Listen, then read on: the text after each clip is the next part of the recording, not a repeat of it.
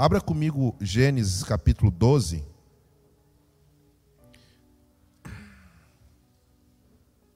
Nós estamos muito empenhados em ensinar. E eu quero começar uma outra.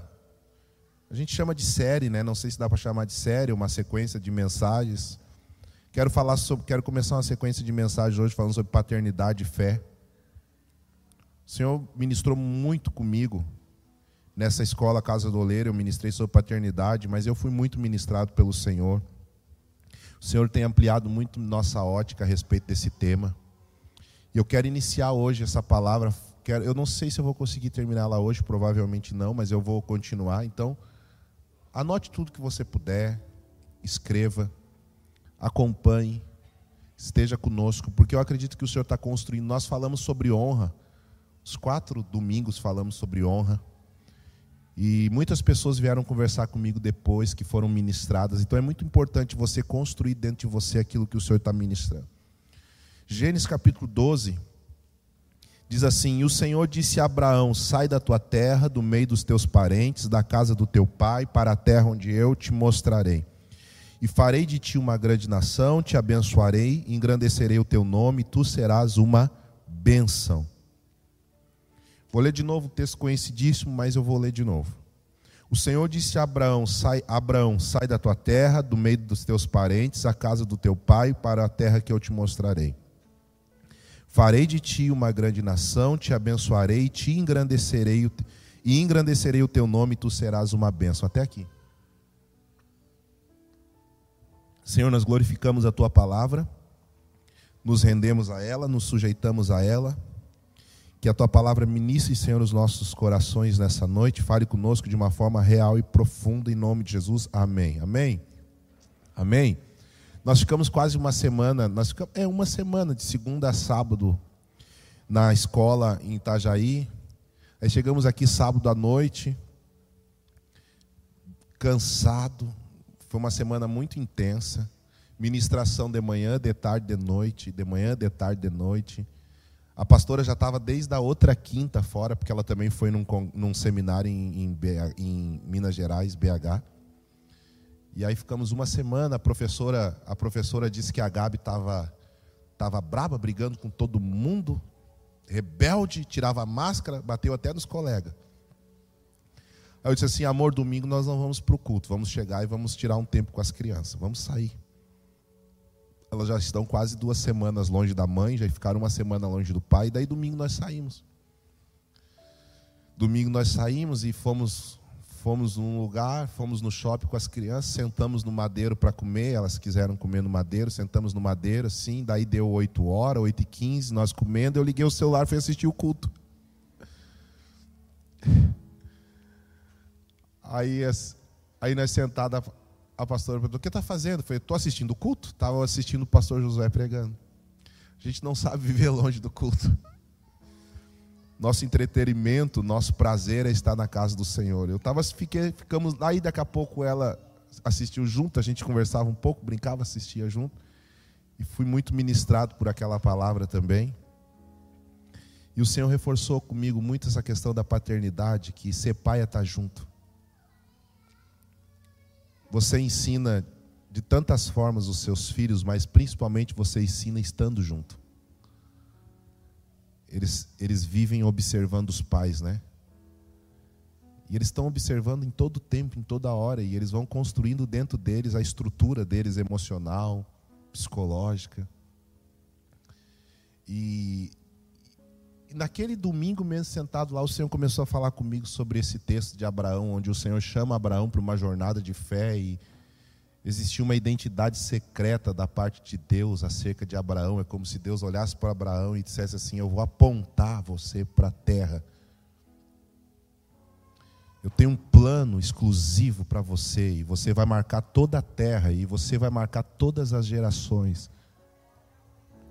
Você vai ter filhos e os filhos serão muito maiores do que você possa imaginar. Você não vai ser só pai dos judeus, você também vai ser pai dos gentios. Paulo ele afirma que nós somos os filhos da fé, os filhos pela fé de Abraão. E aí, olhando todo o contexto de Abraão, eu comecei a perceber que todo o contexto de Abraão era totalmente contrário àquela palavra. Abraão ele vem de um período pós-Babel. Imagine assim Abraão peregrinando na terra com seus pais, olhando para o mundo antes dele. O mundo antes dele tinha sofrido, tinha sofrido duas transições próximas. Primeira transição, a era diluviana, quando o Senhor ele extermina todo ser vivo da face da terra, não só o ser humano, mas a Bíblia diz que ele extermina todo ser vivo da face da terra. A terra fica sem nenhuma vida, somente as oito pessoas que estão dentro da arca. Nem árvores, nem plantas, nem animais terrestres, nem animais aquáticos, nem animais dos céus, todo ser vivo da face da terra. Foi o maior cheiro de morte que a terra já viu. Dentro daquela arca, oito pessoas, daí nós vemos sair daquela arca Noé com seus filhos. Noé planta uma vinha, a Bíblia diz que o seu filho vê a nudez do seu pai. Existem muitas Existem muitos, muitas term, terminologias sobre esse viu a nudez. Alguns teólogos dizem que o filho de Noé estuprou seu pai. Existe uma, uma linha teológica que diz que quando o filho de Noé vê a nudez do seu pai, ele violentou sexualmente do seu pai. E aí os outros filhos de costa vêm e cobrem o seu pai. Seu pai, quando acorda, percebe o que o seu filho Canaã fez e amaldiçoa ele. Amaldiçoa os seus filhos. Aí nós percebemos o primeiro pecado que ganha uma proporção de expansão. Porque o problema do pecado não é a ação, não é a ação em si, mas é quem ele vai alcançar. É a primeira vez que você vê na Bíblia um pecado alcançando uma expansão maior do que a própria pessoa em si. De uma forma tão nítida assim, né? Obviamente o pecado de Adão alcançou Caim. Mas toda ação vai ter resultado nos nossos filhos. Noé, como um pai, amaldiçoou o filho do seu filho. Aí nós olhamos lá no Evangelho, se você der um salto lá nos Evangelhos, você vai ver Jesus sentado numa mesa, comendo com seus discípulos. Uma mulher chega naquela mesa com a sua filha doente, muito doente, e ela pede para que Jesus tire um tempo dele, como um mestre que curava os doentes, e pudesse curar aquela mulher. Aquela mulher, a Bíblia diz que ela é uma mulher sirofenícia. Jesus olha para aquela mulher e ele dá talvez a resposta mais dura que Jesus deu em todo o Evangelho. Se você não conhecesse quem dissesse, se eu dissesse assim, alguém que curava pessoas deu essa resposta, você não considera, você não iria considerar que essa resposta tinha saído da boca de Jesus. Jesus olha para aquela mulher e diz assim: Eu não vou dar a comida dos filhos aos cães. E aquela mulher olha para Jesus e ela não se irrita, ela não se ofende, ela não fica braba, ela não se levanta, ela não vai amaldiçoar Jesus, ela diz: Mas até os cães comem das migalhas que caem da mesa dos seus senhores. Imagina o desespero de uma mãe para ver a filha sendo curada. Jesus olha para aquela mulher e diz assim: Eu nunca vi uma fé como essa em todo Israel. Jesus estava dizendo que a fé daquela mulher era maior do que a fé de Maria, era maior do que a fé de João Batista, era maior do que a fé dos discípulos, era, era maior do que a fé de todos os principais da sinagoga. Jesus disse: Essa fé é maior do que toda a fé que eu vi. A tua filha está curada. Mas se você olhar para o contexto histórico daquela mulher, ela era da descendente de, ela era descendente do filho de Noé. Ela era descendente de Canaã. Aquela mulher com a sua filha enferma está vivendo a expansão do pecado de Canaã. Aquela mulher que traz a filha enferma aos pés de Jesus está vivendo a consequência do pecado de um homem diante do seu pai. Um pecado de desonra. E a palavra de um pai em maldição aos filhos dos seus filhos. Existe também uma linha teológica que cão ali não é cão no sentido animal, mas cão ali é filho de cã. Porque quando Noé amaldiçoa Canaã, está amaldiçoando o filho de Cã, e, e, todos os filhos de Cã, e toda a linhagem que sairia, linhagem geracional que sairia de Cã. Então, existe também uma linha teológica que nos faz entender isso. Quando você vê Jesus dizendo para aquela mulher, a tua filha está curada, Jesus não só está curando a filha daquela mulher, mas também está curando toda a geração de Cã. O que Jesus está dizendo é: a partir de você, mulher, ninguém mais da geração de Cã vai viver na maldição de Noé. A partir de você, ninguém mais da geração de Cã vai viver na maldição de Noé. Quando nós nos posicionamos para buscar uma cura do Senhor e assumimos a responsabilidade do erro dos nossos pais, nos tornamos remidores na terra, nós não, nós não só estamos trazendo uma condição de bênção sobre as nossas vidas, mas nós também estamos estendendo bênçãos para todas as outras gerações. Que aquilo que alcançaria as outras gerações não vai alcançar mais. Aquilo que iria alcançar os teus filhos não vai alcançar mais. Você consegue entender isso? Pastor, isso, isso eu não creio nisso, você não crê, mas como foi falado aqui nesse altar, se você for no médico e se você for diagnosticado com câncer, o médico vai perguntar se seu pai teve, se seu avô teve, se seu bisavô teve. Ah, porque até a ciência acredita em maldições geracionais, em doenças geracionais. Nós precisamos entender que Deus é um Deus geracional, existe um legado no espírito sobre a tua família, assim como existem maldições no espírito que estão dentro do contexto seu familiar, também existe bênçãos, também existe palavras. Você precisa ser o resgatador das promessas de Deus acerca da tua casa. E nós temos o direito legal de viver as promessas de Abraão. Você consegue entender isso? Se eu me converti pela fé, me tornei filho de Abraão pela fé, também tenho o direito legal de viver pela fé aquilo que foi prometido para Abraão. Glória a Deus. Então Abraão ele nasce e vive dentro desse contexto, pós-dilúvio e pós-Babel. O povo de Babel é diferente do povo de Noé, porque é um povo que pensa. Não pensa em ter comunhão com Deus, pensa em se livrar da ira de Deus.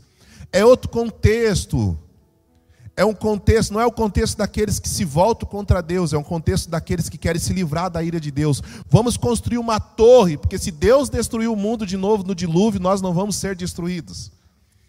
Vamos construir uma estrutura para que nós possamos escapar da ira de Deus. E aí a Bíblia diz uma coisa muito interessante: eles usaram tijolos no lugar de pedras. Isso simboliza muito a religião, porque a religião ela formata as coisas. Nós somos chamados como pedras. A construção do reino de Deus é uma pedra sendo lapidada, juntando com a outra. Quando ele usa tijolo, ele está falando de um espírito de religiosidade. Vamos construir algo alto que vai alcançar Deus, mas não vai ter comunhão nem relacionamento com Ele. Vamos construir uma torre, ou seja, vamos construir uma estrutura alta que aponta para Deus, mas não tem nada com Ele. Vamos construir algo alto que chegue até Deus, mas não tem comunhão com Ele. Vamos construir algo alto que escape da ira de Deus, mas escape também do seu amor. E aí, quando eles estão construindo, e a Bíblia diz que na sua unidade eles iam conseguir o que queriam, o Senhor não só confunde as línguas, mas o Senhor os separa. Porque a questão aqui não foi a confusão das línguas, porque com o tempo eles iriam se entender novamente. A confusão aqui foi a separação dos povos. O Senhor os desuniu. O Senhor os separou. O Senhor tirou ele de um contexto de unidade, de construção num só propósito. O Senhor pegou ele e colocou cada um no seu canto, e agora eles não se entendiam, eles não conseguiam mais se comunicar, eles não conseguiam mais falar junto. E aí Abraão nasce nesse contexto, a era pós-dilúvio e a era pós-Babel, e ele está peregrinando na terra. É um povo sem nenhuma identidade cultural. Ele já era próspero, já era um homem, os seus pais já eram muito, muito ricos na terra. E dentro desse contexto, Deus chama Abraão. Deus começa a falar com Abraão.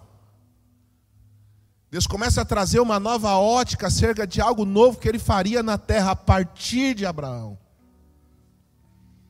E Abraão não julga a palavra de Deus segundo o mundo que ele estava vivendo. Abraão ele não cria um contexto para aquilo que Deus iria fazer segundo a, a, a, a realidade que ele estava vivendo. Porque o que nós estamos fazendo muito hoje é olhando o resultado de todas as crises que nós vivemos como mundo e contextualizando o que Deus está falando.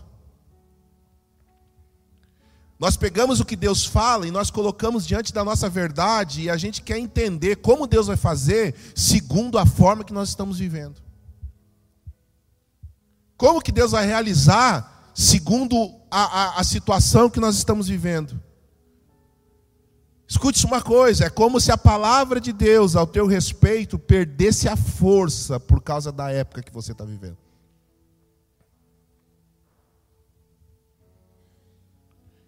Se você for estudar a, as eras da igreja, olha desde o nascimento da igreja e você vai estudar todas as eras que a igreja passou. Você vai descobrir que era nós estamos vivendo. Você vai olhar a igreja primitiva na sua ascensão. Olha a era das trevas. Olha a profecia do ganso acerca de, de Lutero. Cem anos depois, ele disse: Hoje vocês matam um ganso. Cem anos daqui, 100 anos vai nascer um cisne. Aí ele mata aquele homem enforcado e ele libera essa palavra profética. 100 anos depois nasce Lutero, considerado como cisne. Trazendo a reforma, a igreja entra em outra era. Aí nós vivemos a era dos avivamentos, das denominações. Qual é a época que nós estamos vivendo hoje como igreja? Qual é o teu contexto? Qual é o contexto histórico que vai ser contado ao nosso respeito daqui a 20 anos? Nós estamos vivendo a era da igreja tecnológica. Daqui uns dias as pessoas vão realizar batismo via internet. Eu não duvido que daqui a alguns dias as pessoas vão fazer live para fazer batismo. A, o, a, pessoa lá na sala da sua casa e o outro lá no, no banheiro da sua casa, numa banheira. Agora eu te batizo em nome de Jesus. A pessoa vai lá e vamos declarar a pessoa salva. Nós estamos vivendo um perigo muito real dessa geração, que é um perigo da frieza dos relacionamentos.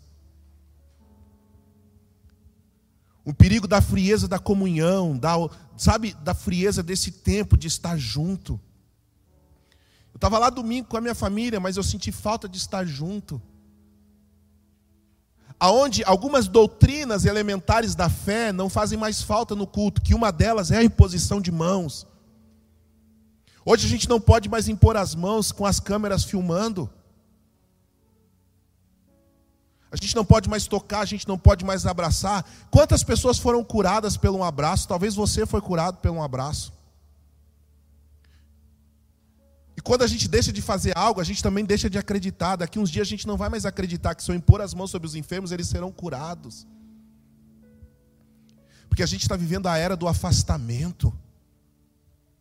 A gente está se sentindo bem em casa, longe das pessoas, longe Sabe, a gente não tem mais aquele desejo de estar na presença de Deus. Essa é a era que a gente está vivendo. E aí o Senhor tem falado acerca de coisas totalmente diferentes à época que nós estamos vivendo. E a gente não pode tentar adequar a palavra de Deus dentro da nossa realidade. A gente precisa pensar que a, a cultura do céu vai trazer uma realidade para aquilo que Deus disse. Eu não posso pegar os meus diagnósticos e olhar para aquilo que Deus está fazendo, falando, e colocar a palavra de Deus dentro do meu diagnóstico. Eu tenho que pegar a palavra de Deus e ir contra todo o diagnóstico de incredulidade. Eu tenho que pegar o que Deus disse e dizer: não, Deus falou isso aqui, não é isso que o médico está falando. Não é acerca disso, não é. Eu não posso acreditar que eu vou viver dentro de uma situação totalmente contrária àquilo que Deus falou. A gente sai de um ambiente de muita ministração, daí chega uma realidade e as coisas começam a acontecer e parece que nada vai mudar. Nós ficamos uma semana lá mergulhados, daí a gente chega aqui, a segunda-feira chega para todo mundo. Você tem que levantar cedo, levar filho para a escola, pagar conta. Ai, construção, e faz isso, e tem que pegar material, e tem que falar com o fulano, e tem que falar para o Beltrano. Eu olhei, amor, eu, eu quero largar tudo isso aqui, eu quero só pregar. Eu quero só viver viajando, pregando. Meu Deus do céu. Porque a gente começa a olhar para a realidade. Sabe aquele sentimento de retiro? Vai para um retiro três dias. Você já foi aquele retiro que você fica lá mergulhado? Uau! Você sai do retiro, domingo, chega em casa, segunda-feira, levanta de manhã o relógio despertar, o relógio desperta, você vai trabalhar, chega lá, aquele chefe chato. Chega lá, aquele patrão nojento. Você olha lá, não recebeu um aumento as contas para pagar. Aleluia. Aleluia. O pneu do carro fura no meio do caminho. Botar gasolina. Eu cheguei aqui no Rio Grande do Sul, a gasolina. Meu Deus, olha, olha o preço da gasolina, Jesus. Meu Deus. Você vai no mercado, aí ficamos uma semana sem ir no mercado. Quando a gente foi no mercado, eu, eu fiquei assustado. Jesus, olha o preço que está as coisas. Chega no Rio Grande do Sul aqui, o Covid ainda não passou. Você volta para casa, os teus problemas ainda estão te esperando lá. Sim ou não? Aos filhos chega em casa, reclamação da professora. Vai no colégio, reclamação da professora. Chovendo, chove a semana inteira, você não consegue fazer nada. Aí você olha para aquele ambiente uma semana mergulhado, você estava dentro do céu, você diz, por que, eu não posso viver lá? E o Senhor disse, não, porque tu tem que mudar a realidade do mundo que tu vive agora. Se fosse assim, meu filho, eu tiraria você dessa terra no momento que você me aceitou. Eu tenho que te colocar num mundo caótico para que você mude ele com a palavra que eu coloquei dentro de você. Aleluia. Deixa eu te dizer uma coisa, escute isso aqui em nome de Jesus. Se você perder a esperança, que esperança o mundo tem?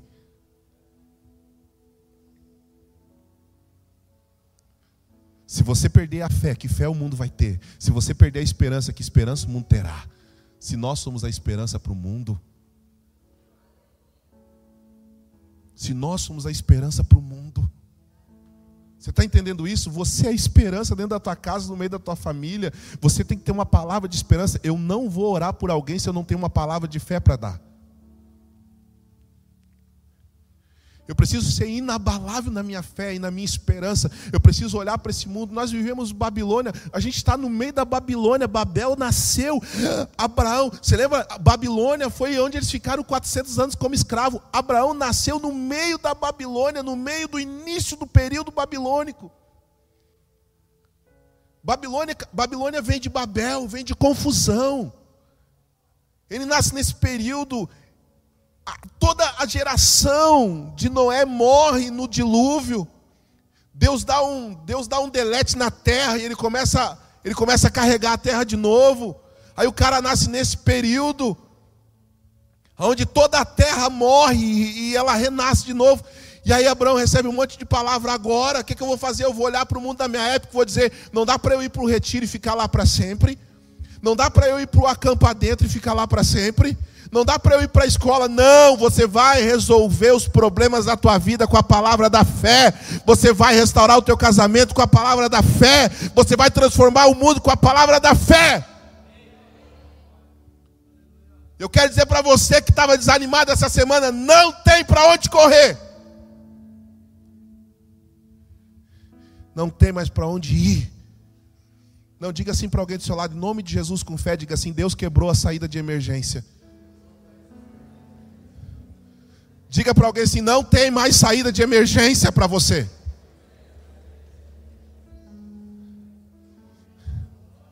Sabe o que eu acho mais lindo no Evangelho? Que Deus nos deixa sem saída.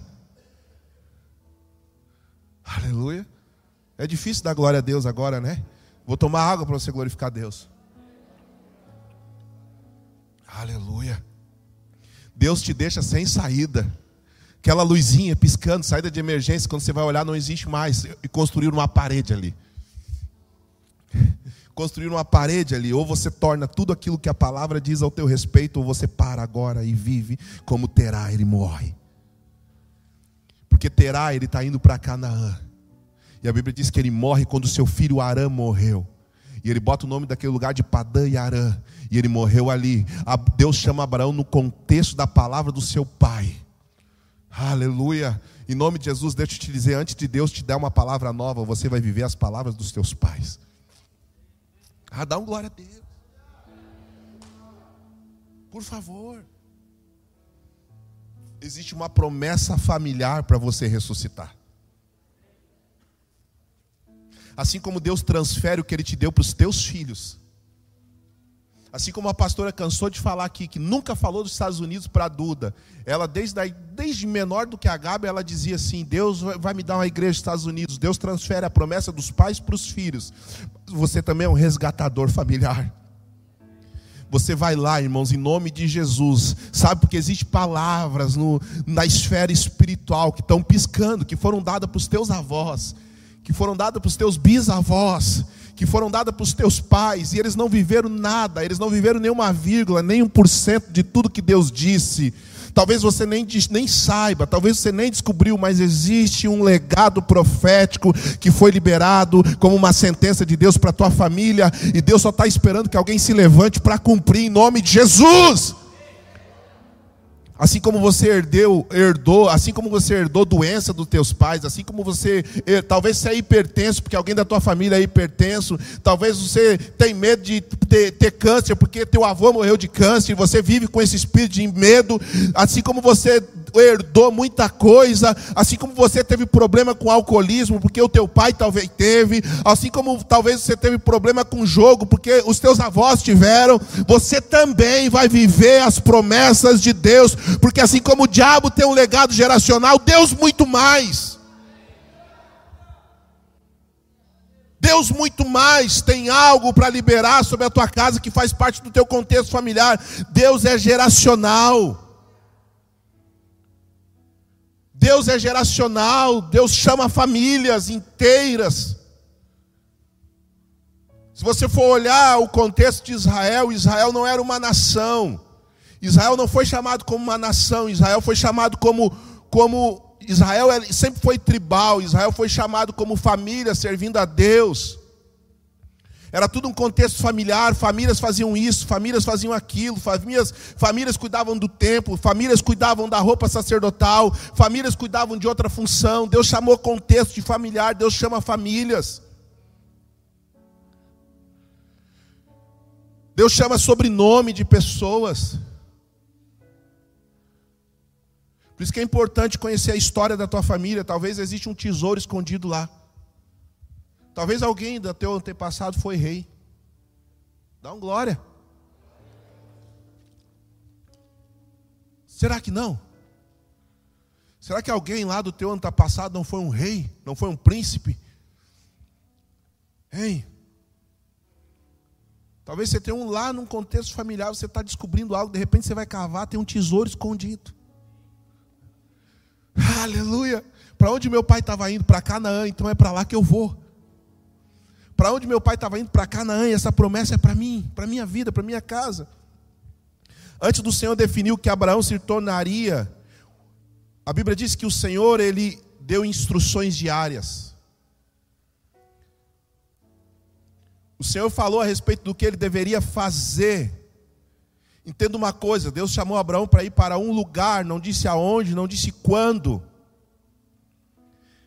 Deus chamou Abraão para estar caminhando com ele até um lugar. Para onde você está indo? Para onde nós estamos indo? O que estamos construindo? O que estamos fazendo? Sabe o que eu acho interessante nesse sentimento de Abraão? Que sempre existe uma expectativa de algo maior. Você não está trabalhando por algo maior? Você não tem aquela expectativa assim, eu sei que Deus vai fazer algo grande. Eu sei que Deus vai fazer algo gigantesco na minha casa. Eu sei que Deus vai fazer algo gigantesco na minha família. A gente sonha com tanta coisa. Eu estava sentado lá no dia que eu ia ministrar na escola, sentadinho no meu cantinho lá, computador aberto, lendo algumas coisas. De repente, um senhor veio assim, olhou para mim sentou assim: Pastor, eu sou do Rio Grande do Sul, bem de longe, do outro lado do Rio Grande do Sul. Eu nunca te vi pessoalmente, mas eu já te acompanho. Eu tenho algo de Deus para te entregar. Eu disse: Amém, pode entregar. Ele olhou para mim e disse assim: Pastor, Deus me disse que.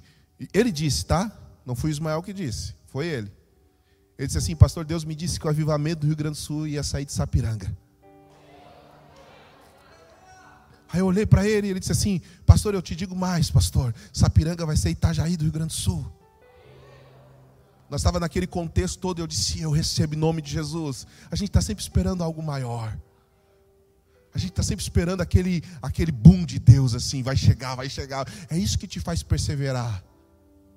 Eu estou indo, eu estou indo, para onde você está indo? Eu estou indo. Deus mandou eu, eu estou indo, eu estou construindo, eu tenho uma construção daqui a cinco anos, daqui a dez anos, eu tenho planejamentos, mas todos os meus planejamentos, eles estão, eles vão ser surpreendidos para aquilo que Deus vai fazer. Abraão, vai para um lugar onde eu te mostrarei. Deixa eu te dizer, esse lugar onde Deus vai mostrar, Ele vai mostrando no caminho. Entenda isso aqui em nome de Jesus. Esse lugar que Deus vai mostrar, Ele vai mostrando no caminho. Grandes coisas acontecem com pequenas instruções que você obedece diariamente. Você tem que ser fiel às pequenas coisas que você faz todos os dias para alcançar coisas maiores daqui a alguns, alguns meses, daqui a alguns anos, daqui a alguns dias. Todas as coisas que você vai fazendo, você tem que fazer todos os dias ali. É um passo de cada vez. O que, que o Senhor mostrou agora? Uau! Que, que você viu? Eu vi o hoje, mas eu não paro no hoje, porque eu estou indo até um lugar que o Senhor vai me mostrar. E Ele vai mostrando no caminho, Ele vai mostrando enquanto você vai indo, Ele vai mostrando enquanto você vai perseverando, enquanto você vai continuando. A sua alma está sempre querendo fazer você parar. E quando você decide parar, você deixa de ver. Quando você para, você deixa de perceber. O problema de não continuar indo é que você para de ver o caminho que ele vai mostrando. Esse é o primeiro ponto. Segundo ponto que você entende, primeiro ponto que você tem que entender, você tem que andar naquilo que o Senhor está falando. Você tem que andar naquilo que o Senhor está dizendo. Eu sempre digo, as propostas sempre vão tentar interromper o propósito. Você tem que perseguir a palavra, não o que a palavra vai produzir. Ló nunca andou naquilo que Deus disse, Ló sempre andou naquilo que Deus disse a Abraão. E sabe qual é o problema de você andar com pessoas que Deus fala e Deus não falar com você? Você vai se encantar com aquilo que Deus faz. Esse é o problema de você andar com pessoas que Deus está falando e Deus nunca falar com você.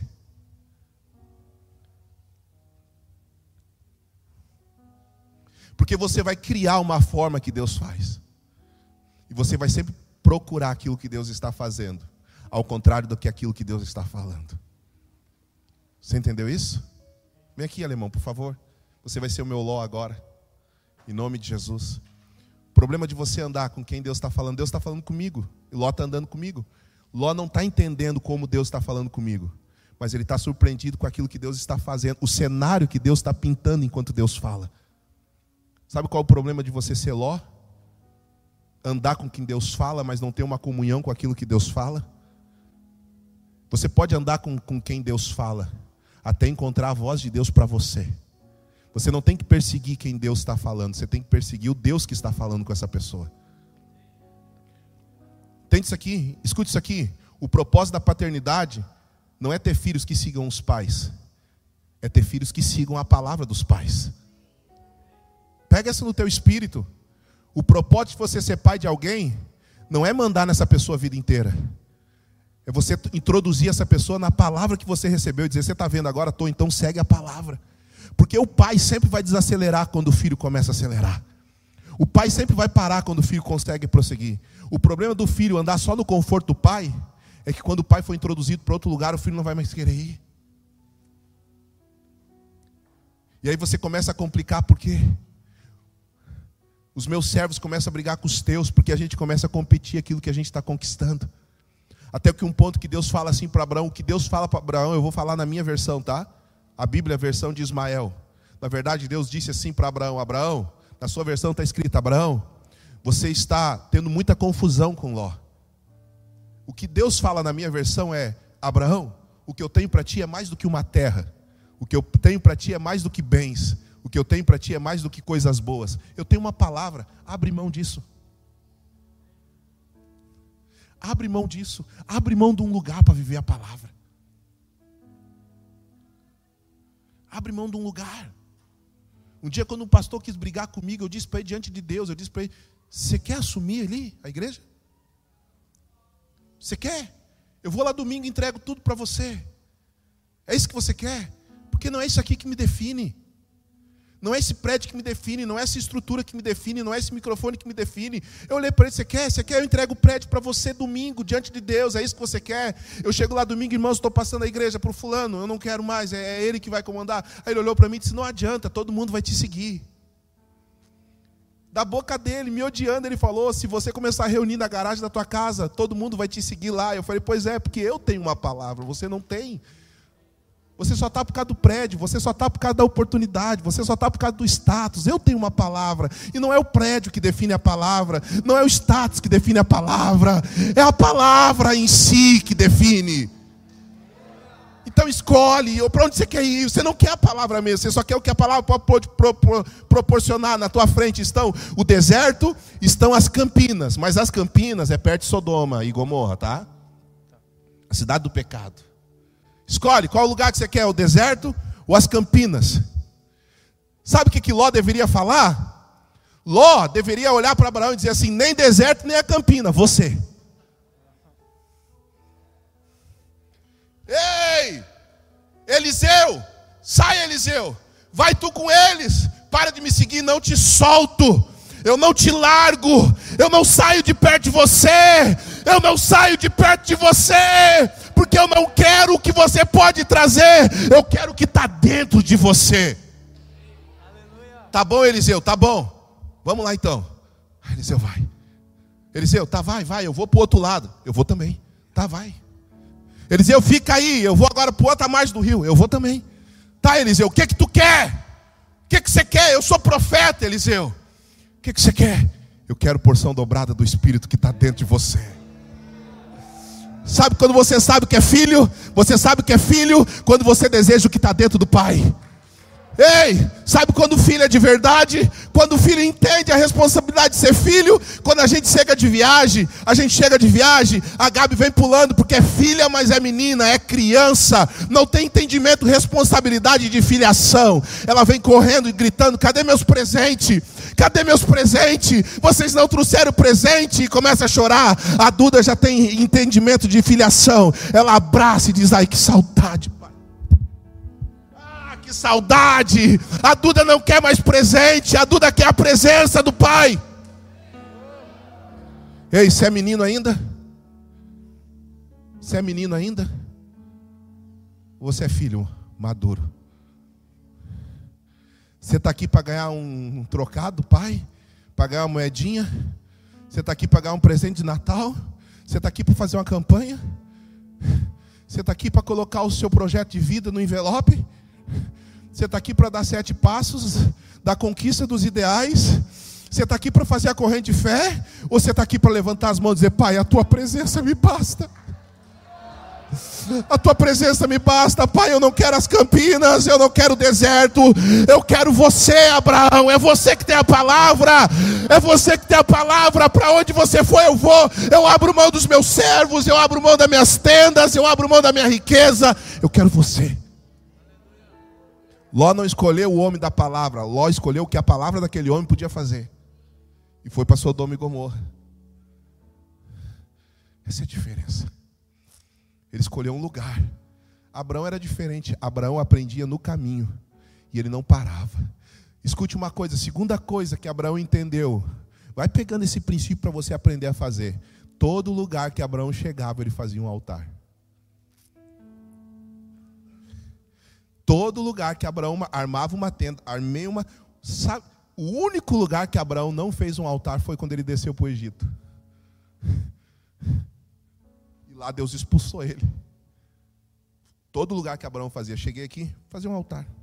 Fazer um altar. Senhor, eu estou aqui. E aqui vai ser reconhecido como lugar do Senhor. Eu vou te adorar. Eu vou fazer um altar, eu vou reconhecer que o Senhor é Deus nesse lugar. Eu vou reconhecer que o Senhor é Deus nesse lugar. Eu vou fazer um altar. Deixa eu, te uma, deixa eu fazer uma pergunta. Quanto tempo você está morando e está morando? Tem um altar lá? Tem um altar na tua casa? Tem um altar. O que é um altar? É o teu local de adoração. Tem um lugar que você vai lá para adorar o Senhor? Onde você trabalha tem um altar? Ou você tem vergonha de orar na hora do almoço? Você não consegue nem orar na hora do almoço, quanto mais fazer um altar. Tem um altar na casa dos teus pais? Tem um altar no local que você vai jogar bola com os amigos? Tem um altar na segunda-feira que vocês vão jogar toda segunda, eu vejo o grupo. Tem um altar lá? Não tem, por isso que dá briga. Por isso que se ofende. Por isso que se perturba, porque não tem altar. Tem altar. Só lembra de construir um altar quando tem que ministrar. Quando tem que vir para o culto. Você tem que fazer altar por onde você for. Seu local de trabalho. Irmão, você abriu uma empresa, abriu uma lojinha, abriu a lojinha, vai vender capinha de celular, não importa, não deixa nenhum cliente entrar lá sem ter um altar. Fecha lá. Pega o óleo ungido, unge. Senhor, eu vou levantar um altar de adoração aqui. Pode entrar aqui e não comprar nada, Jason, mas vai sentir a tua presença. Vai saber o Deus que é adorado. Ai, pastor, eu vou orar dentro do meu local de trabalho, as pessoas vão sentir a presença de Deus. Irmão, se entrar dentro do shopping, passar do lado de uma loja esotérica, se arrepia. É verdade não é? Sim ou não? Se você entrar dentro do shopping, passar do lado de uma loja esotérica, ter meia dúzia de pedra colorida, assim, uh, tô todo arrepiado aqui, ó. Oi, misericórdia. Você passar do lado de uma vela na esquina da, de uma rua, você atravessa a rua, misericórdia, estou todo arrepiado, ainda bem que eu não pisei. É verdade ou não é? A presença do diabo tem mais efeito que a presença de Deus? A gente passa do lado de um altar para um infeliz, ele é tão pequeno, meu pastor disse que o diabo é tão pequeno, tão pequeno, que a casa dele é dentro de uma bacia, numa esquina. Aí você fica arrepiado, você fica, você sonha, você sonha, você aí sonha a noite inteira com aquela macumba, meu Deus, misericórdia. Está amarrado, estão tudo amarrado, mas estão no mesmo lugar. Você faz um altar de adoração lá, as pessoas vão entrar e vão começar a chorar teu local de trabalho, levanta um altar. O que é levantar um altar, pastor? Fica lá trabalhando. Tu és exaltado aqui, Senhor. Tu és adorado aqui, Senhor. Eu te louvo aqui. Leva o óleo ungido, pinga uns olhos lá, escondido. Tá, Senhor, eu unjo aqui, Senhor. Em nome de Jesus, eu vou ungir isso aqui, Senhor.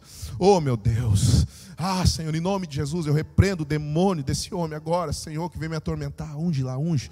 Levanta um altar de adoração, irmão. Levanta um altar de adoração. As pessoas vão chegar perto de você, vão começar a chorar, vão começar a sentir, em nome de Jesus, todo lugar que você for, levanta um altar de adoração.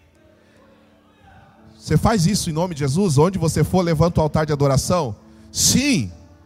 Você está pronto para isso? Obrigado, Ló. Ló se converteu. Agora, ei, você está pronto para levantar um altar de adoração onde você for? Sim ou não? Cuidado. Porque Deus gosta dessas coisas. E se você acostumar Deus com o altar de adoração, vai chegar uma hora que Ele vai te pedir o que você mais ama. Vai chegar uma hora que Deus olhou para Abraão e disse assim: Abraão, eu gostei tanto dessa ideia de você me oferecer ao altar, me ofereça o teu filho agora. Porque enquanto, uau, enquanto você vai levantando o altar de adoração, você vai denunciando os deuses dentro de você que compete contra Deus. E vai chegar uma hora que Deus vai sondar teu coração, vai dizer: será que não existe mais nada dentro do teu coração que compete comigo, Abraão? Não, Senhor, aonde eu for, eu levanto o altar de adoração, eu pego as rolinhas, eu pego um cabrito, eu ofereço, eu faço uma oferta, eu faço, espera aí, sabe Isaac? Sei, sim, me oferece ele. Como, como, Senhor? Me dá o teu filho. Porque esse negócio de dar, irmãos, Deus gosta. Deus gosta. Estou falando sério porque eu vivo isso. Tem coisas que você começa a dar porque você ama a Deus. Daí tem uma hora que Deus começa a pedir porque sabe que você dá. Eu lá na escola, com a minha correntinha de ouro, assim, minha pulseira de ouro, e o Senhor começou. Eu falei com o pastor assim, pastor, eu quero ter uma aliança com você. Eu quero ter uma aliança com você, pastor. E Deus, e Deus aí veio na minha palavra. Deus disse você quer ter uma aliança com ele? Quero. Então dá um presente para ele, porque não existe aliança sem presente. Aí eu fiquei olhando, aí eu olhei para mim, irmãos, para aquilo que eu, que, eu, que eu tinha de menos valor.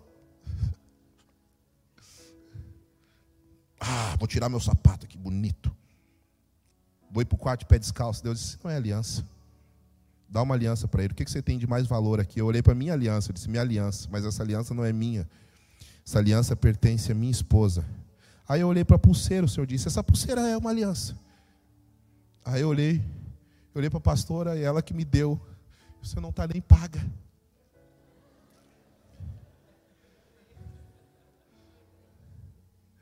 Não está nem paga. Aí eu fui tirando escondidinho. Aí eu disse assim, dentro, sério, dentro do meu coração, disse, mas não está nem paga. Aí Deus me disse, mas é tua, não é mais dela. Se é tua, tu faz o que tu quiser. Ela não te emprestou, ela te deu. Se ela falar alguma coisa para você, você diz assim, mas é minha, amor. Aí eu fui tirando escondidinho. Aí eu fui com aquela oração de incrédulo: se não servir, não era de Deus. Se não servir, não era de Deus. Se não servir, não era de Deus. Se não servir, não era de Deus. Aí, pastor, eu, eu tenho uma aliança contigo e eu quero te dar um presente. Ele olhou para a pulseira e eu recebo. Aí eu coloquei, aí cheguei, amor, dei minha pulseira. Ela me olhou, eu, eu nem paguei tudo ainda. Mas ela não reclamou, porque ela tem um coração semelhante ao meu. Porque quando você começa a dar, irmãos, Deus também começa a pedir. E, e, sabe que não, não faz falta, mas aquilo que foi gerado dentro daquela aliança vai ser perpétuo e inabalável. Porque em nome de Jesus, pega essa no teu espírito, aquilo que você oferece para o Senhor não vai fazer falta para você. Sabe o que vai fazer falta para você? É aquilo que você deveria dar para o Senhor e o diabo te toma. Porque se eu vou falar de paternidade, de fé, semelhança a Abraão, eu tenho que falar de um homem que se dispôs a entregar tudo. Eu tenho que falar, eu tenho que trazer um ensino para você elevar o nível da tua obediência, da tua entrega. Porque Abraão não foi o homem que foi pai sobre todos. Abraão foi o homem que antes de ser pai sobre todos, renunciou tudo. E ele conseguiu ver além daquilo que Deus lhe mostrou. Não se contente somente com, com os lugares que você está chegando não tem um coração de Ló. Perceba que existem lugares maiores escondidos dentro da tua jornada. Existem lugares maiores escondidos dentro da tua jornada de fé. Eu comecei a perguntar para o Senhor: que lugar é esse, Senhor? Porque se você for olhar dentro do texto, escute uma coisa: Abraão chegou em Canaã. E quando Abraão chegou em Canaã, a Bíblia diz que ele continuou indo. Você não vê Abraão terminando a jornada da sua vida sem chegar em Canaã, não, ele chega em Canaã. Mas ele continua indo. E eu perguntei para o Senhor: que lugar é esse, Senhor, que Abraão perseguia? Que lugar é esse que Abraão viu que ele se dispôs a abrir mão de uma Campinas e deixar Ló? Você quer isso? Isso é muito pouco daquilo que eu vou viver. Aí o Senhor começou a compartilhar comigo Hebreus capítulo 11, versículo 19. Abre ali comigo.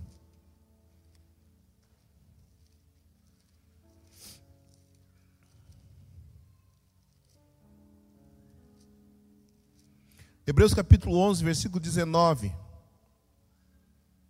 É isso?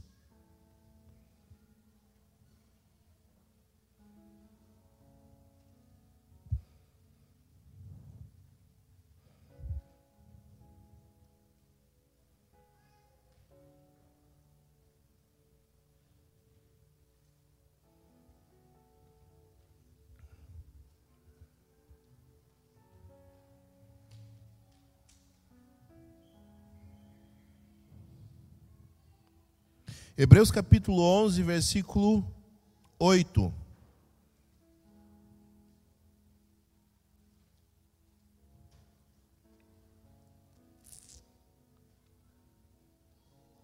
Hebreus capítulo 11, versículo 8. Pela fé, Abraão obedeceu quando foi chamado, partindo para um lugar que receberia como por herança, e partiu sem saber por onde, para onde ia. Pela fé, peregrinou na terra da promessa, como se fosse terra estrangeira. Ele peregrinou na terra da promessa, mas tornou aquela terra estrangeira para ele.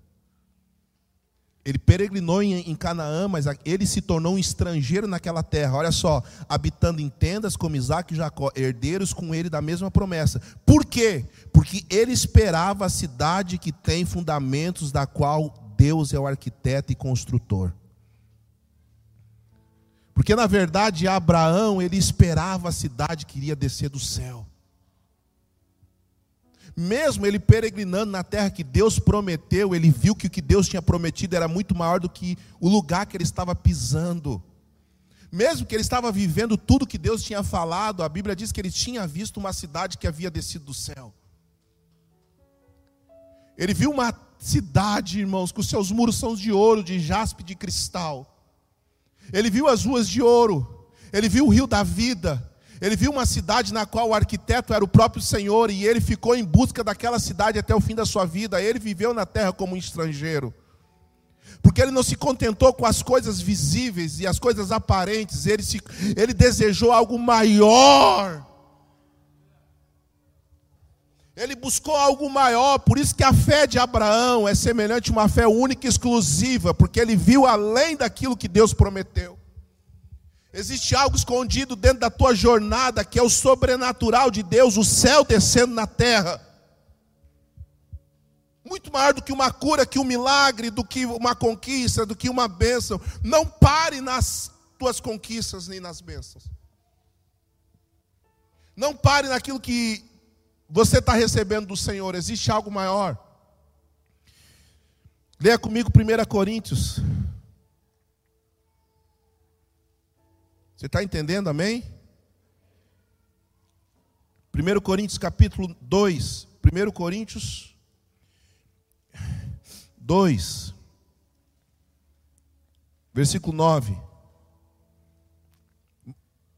1 Coríntios 2, 9. Mas como está escrito, as coisas que olhos não viram, nem ouvidos ouviram, nem jamais penetrou no coração humano, são as que Deus preparou para aqueles que o amam. Seus ouvidos não ouviram, seus olhos não viram, jamais penetrou no seu coração. São as coisas que Deus preparou para você. Pode dar um glória a Deus aí?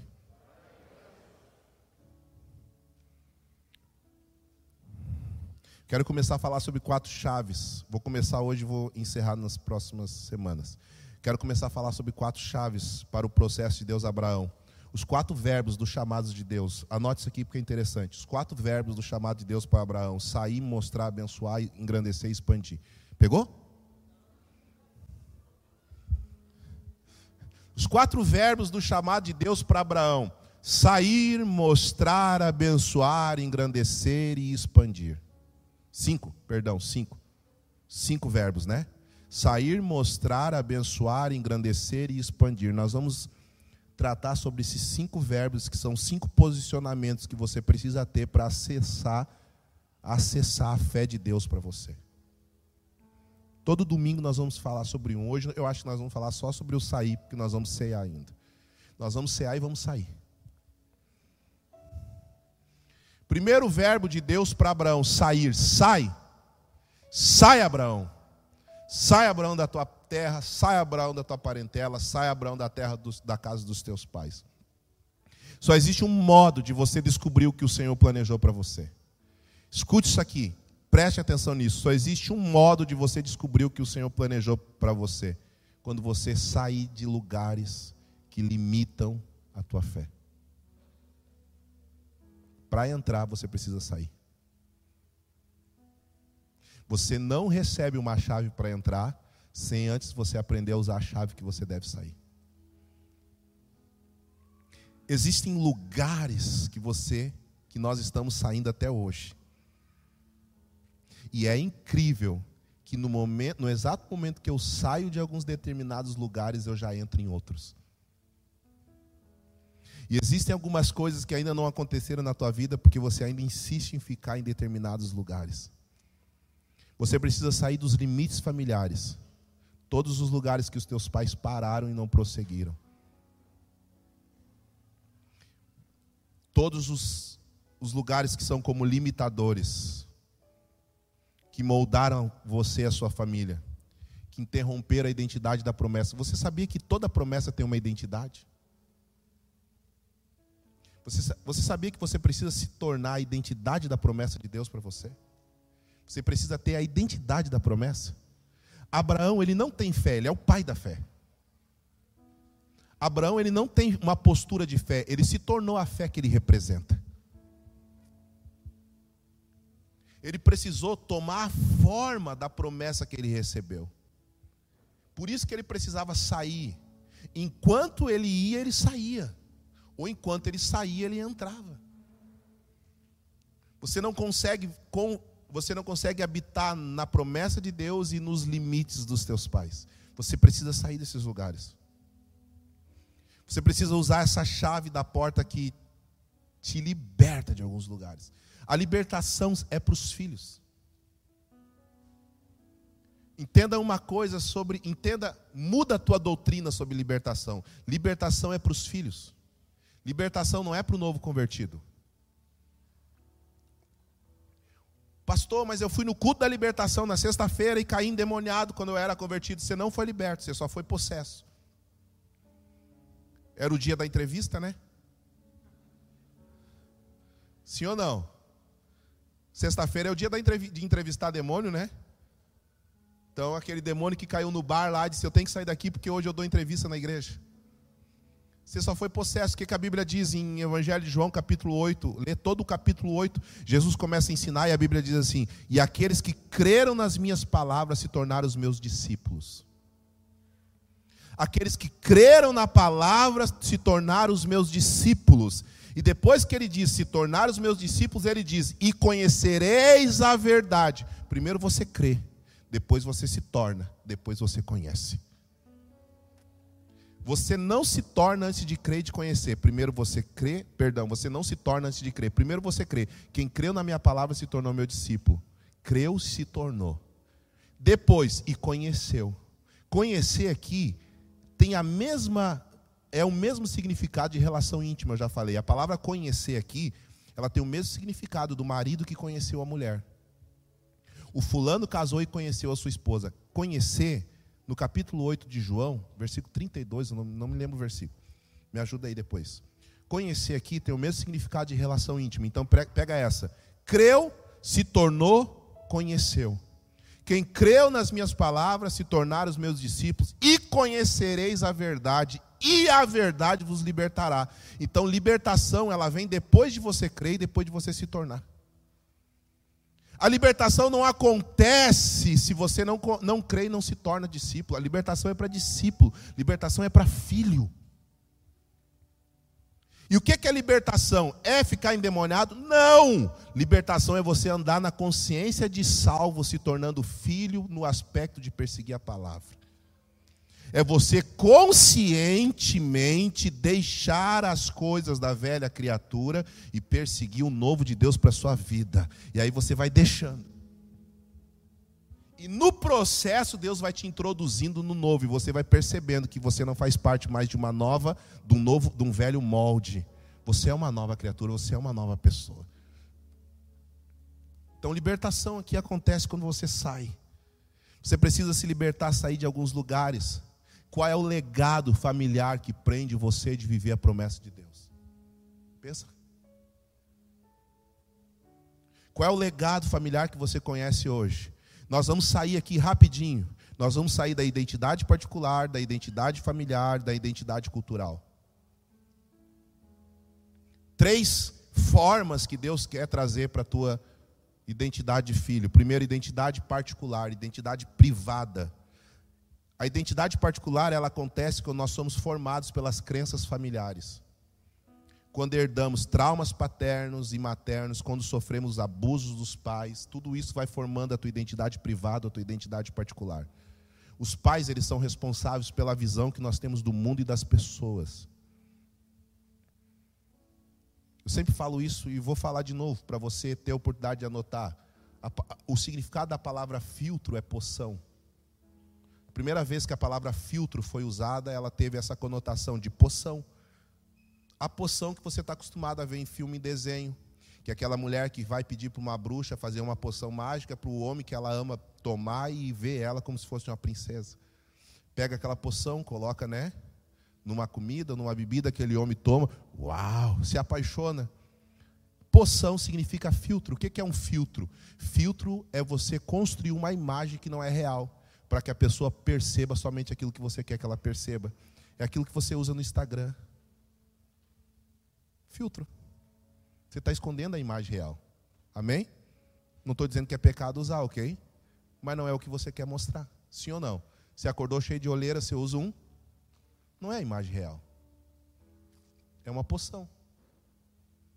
Você já, você, você já se assustou quando você tinha uma amizade na rede social e conheceu a pessoa pessoalmente?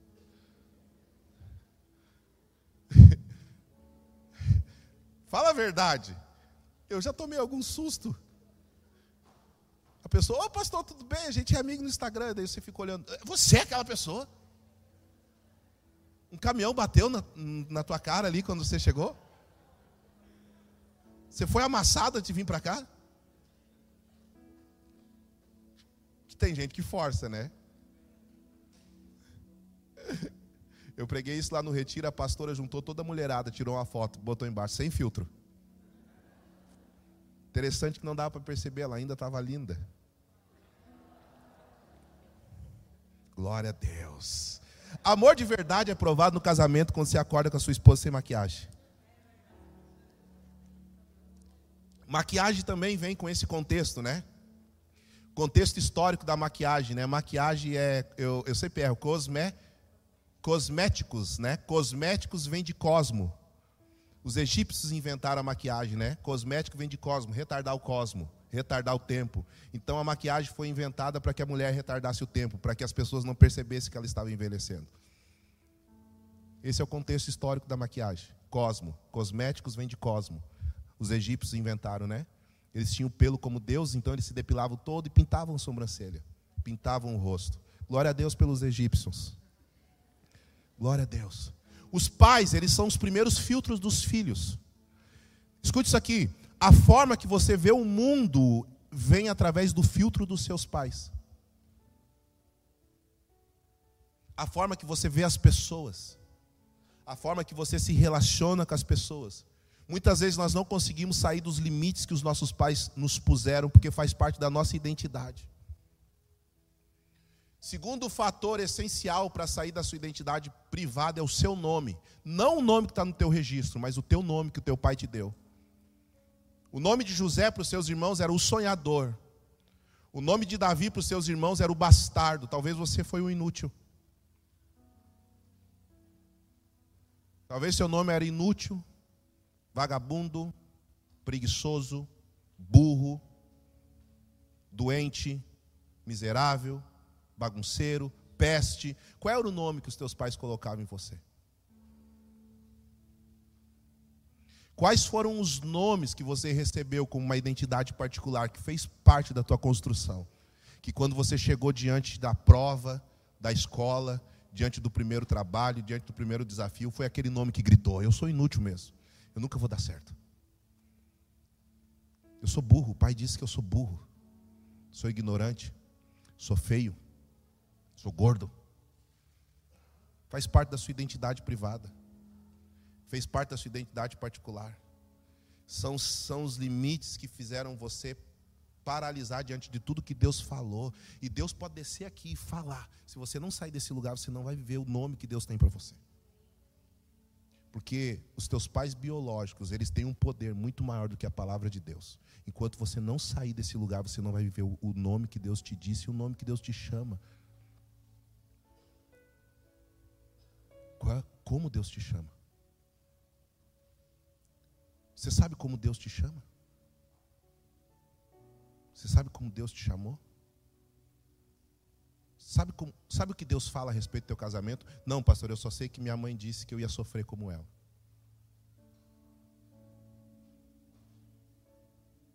Você sabe como Deus te chama como profissional? Não, pastor, eu não sei, eu só sei que eu seria pobre sempre porque foi essa sentença que eu recebi do meu pai. Você vai ser um bêbado como teu pai, talvez. Isso aí está cercando você hoje. Qual é o teu nome? Lembra do teu nome? Se você está escrevendo, escreva aí. Escreva para depois olhar e apagar. Escreva o nome que você foi chamado. O estigma. E feliz. Escreva. Lembra.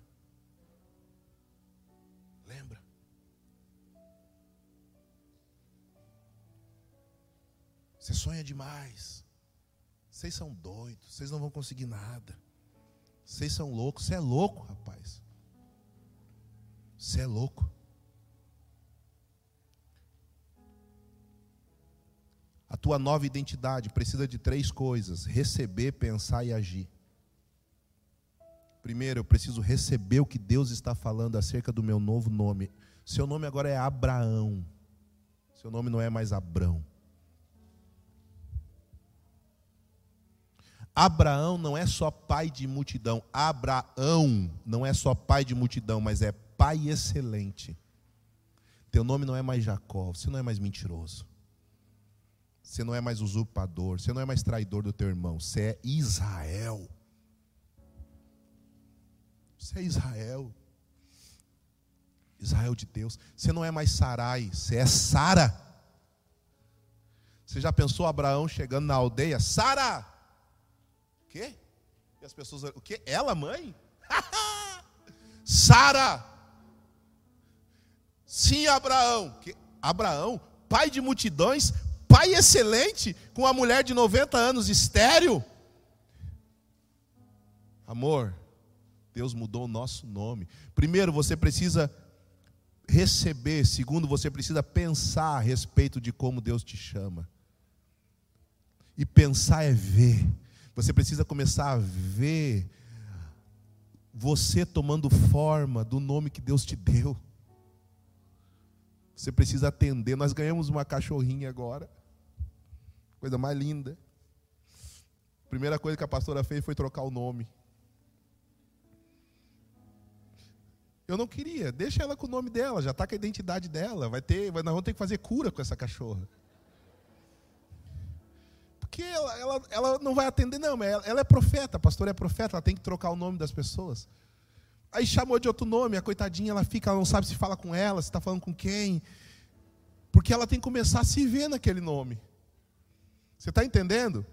Você tem que começar a ignorar a voz do teu antigo nome. Amém? Você tem que começar a ignorar a voz da tua alma que te chama pelo teu antigo eu. Aleluia! Você sabia que pobreza é uma mentalidade, não é salário? Pobreza não é o quanto você ganha, é como você pensa a respeito de si mesmo. Pobreza é como você se vê. Não é o quanto você ganha, não é o que você ganha que define que você é pobre, mas é a tua mentalidade. É como você se vê, é como você se comporta.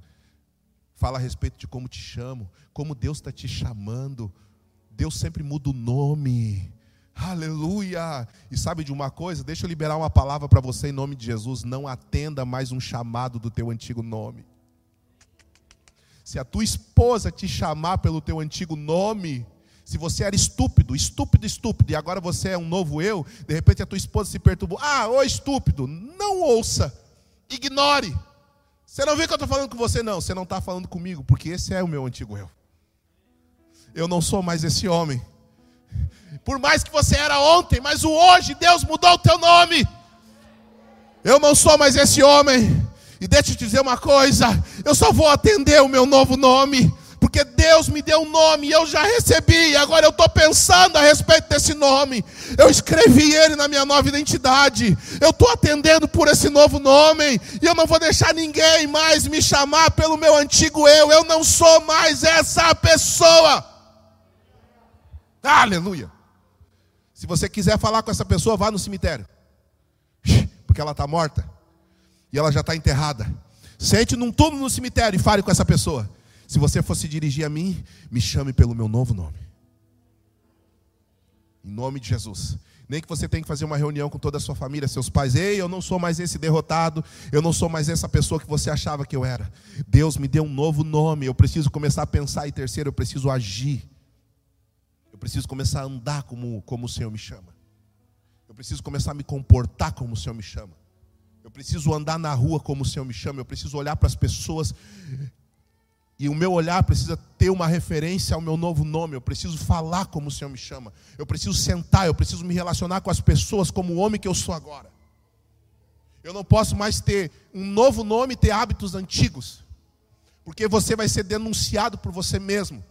Você não pode mais fazer as mesmas brincadeiras, você não pode mais ter a mesma maldade, você não pode mais, você não pode mais entrar nos mesmos sites, você não pode mais ter os mesmos grupos da internet, você tem que sair desses grupos, você tem que se comportar, você tem que se posicionar, você precisa agir, uma ação define quem você é. Você precisa se comportar, mudar seus hábitos, mudar sua atitude.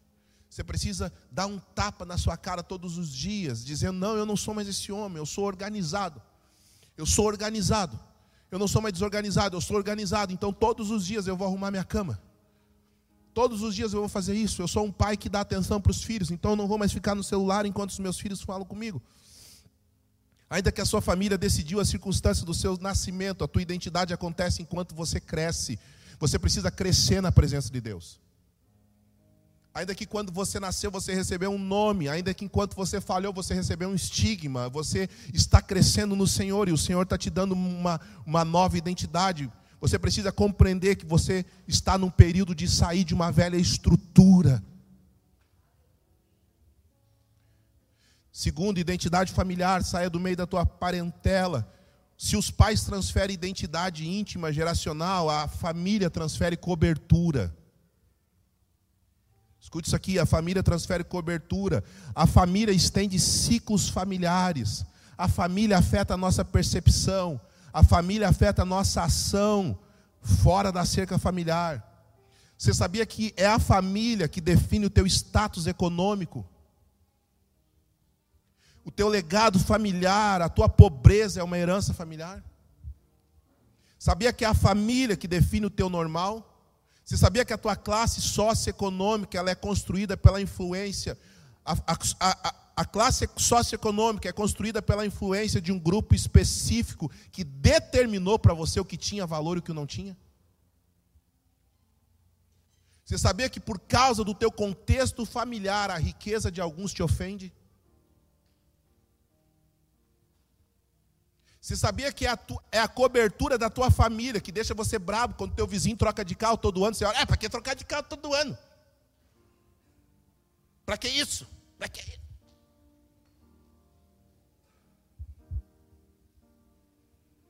Você viu? Só anda de roupa de marca.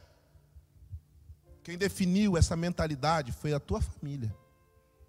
Ela que determinou para você o que tinha valor e o que não tinha.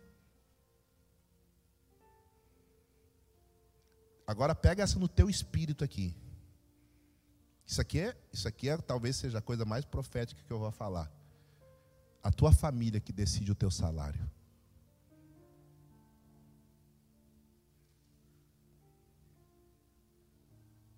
Você sabia que nos antepassados a família de escravo, todo mundo seria escravo?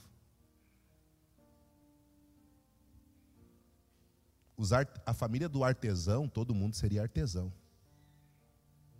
Os construtores, todo mundo seria construtores. Pedreiro, todo mundo seria pedreiro.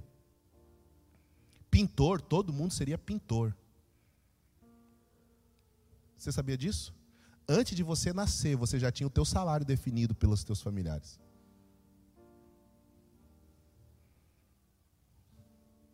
Por que, que é tão difícil para você fazer algo que foge do teu contexto familiar? Não porque é difícil de fazer, porque não faz parte da tua cobertura familiar. Porque para você é impossível, impossível fazer uma faculdade. Por quê? Aí você diz, pastor, eu não consigo terminar minha faculdade. Pastor, já tentei, já tentei, já tentei. Não é dinheiro, irmãos, é o teu contexto familiar. Olha na tua família, ninguém se formou. Não tem uma pessoa na tua família que é formada.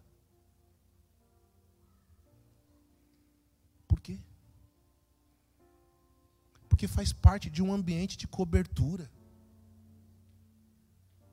Por que quando a gente fala de finanças você se ofende? Glória a Deus porque você se ofende, porque o que está ofendendo dentro de você é uma cultura familiar que precisa sair, que precisa ser rompida. Por que é tão difícil para você pensar sair do país? Vamos fazer missão na China. Tá louco, pastor? Isso nunca nós vamos fazer. Por que é tão difícil? Porque você olha para trás. Você é a primeira pessoa a ter um passaporte na tua casa. Por que, que algumas coisas é tão fácil para uns e é tão difícil para o outro? Porque é cobertura familiar. Não é facilidades, não são facilidades, são coberturas. Deixa eu te dizer outra coisa que é profético. Anote isso aí. Anotou quem faz teu salário, quem definiu teu salário é a tua família? Anote essa segunda coisa. A incredulidade é uma voz familiar. A incredulidade não é teu medo, não é tua dúvida. A incredulidade é a voz da tua família que ecoa dentro de você dizendo que você não pode. Sabe por quê? Escute isso aqui, outra coisa, escute. Se você vai romper, os primeiros a duvidar vão ser a tua casa. Quando eu digo casa, não é pai e mãe, é tio, avô, avó, titia. Você chega em casa assim, mãe, pai, ó, eu decidi que eu vou voltar a estudar. Você vai voltar a estudar? Você vai voltar a estudar? Eu, vou, eu, decidi que eu não vou mais trabalhar de empregado. Deus me disse que eu vou ser um empresário. Você vai ser um empresário? Todo mundo nessa casa foi empregado? Todo mundo nessa casa trabalhou com sapato, trabalhou com faxina, trabalhou com. A voz da incredulidade, ela é familiar. Porventura pode vir alguma coisa boa de Nazaré? Não é esse filho de Maria? Não é esse filho de José? Não são esses os seus irmãos? O que, que eles estão falando a respeito de Jesus? A família dele não tem um contexto de uma família que iria gerar o Messias. A família desse rapaz aqui, é, é, ele, é, ele, é, filho de José, ele, é filho do Zezinho, ele é filho da Mariazinha. Os irmãos dele, olha o irmão dele é Tiago. Ali, olha, olha, eu vi o irmão dele crescer, jogar bola lá na esquina. Eu vi o irmão dele roubar bala na, na, na, no bar lá. O pai dele é pedreiro, o pai dele é construtor. Sabe que o pai dele trabalha? O pai dele é construtor, não, não dá bola. Não, não, não, eu conheço a família dele. Eu sei de onde eles vieram. Não, eu conheço a tua família, eu sei quem vocês são. Segundo lugar que você precisa sair é da cobertura da tua família. Sair da sair da cultura econômica da tua casa. Você precisa sair da voz de incredulidade da tua família, a voz de incredulidade familiar. A tua família cria o teu normal. É a tua família que, cria o teu normal. Tem a história de uma padaria que eles faziam um pão redondo. O pão francês, eles não faziam da forma do pão francês, era um pão redondo. O filho mais novo perguntou para o pai: Pai, eu fui numa padaria com um amigo meu e o pão francês era diferente desse pão, por que, que nós fazemos o pão redondo? Aí o pai olhou e disse assim: Porque o teu avô fez assim. O avô perguntou, o menino perguntou para o avô, pai, por que, que você, avô, por que, que nós fazemos o pão redondo ao invés de fazer com o tamanho normal. E ele disse: Por que o teu bisavô fez assim? Mas o bisavô não é mais vivo, por que, que ele fez? Então eu vou te contar a história. Nós éramos muito pobres e a única forma que nós tínhamos era uma forma redonda. Então a gente aprendeu a fazer pão desse jeito. E hoje é a única forma que a gente sabe fazer pão, porque é a família que decide o teu normal. Se Deus quiser te dar mais, você não aceita, porque é a família que decidiu o teu normal. É a família que decidiu o padrão que você vai viver. Por isso que você se ofende com algumas coisas que Deus quer fazer na tua vida. Você acha que não é de Deus. Porque você acha que servir a Deus é sofrimento. Sim ou não? Você acha que servir a Deus é pagar o preço? Você acha que só rico, quem pode ser rico é os maçons? Você acha que só pode andar de carro importado quem é maçom? Eu já vi pastor que esconde carro para não chegar na igreja de carro novo. Sério? Eu não, irmãos. O lugar do meu carro é bem na porta, na frente ali. E por que, que eu estou falando nisso? Porque o, o contexto familiar que mais afeta é o contexto financeiro.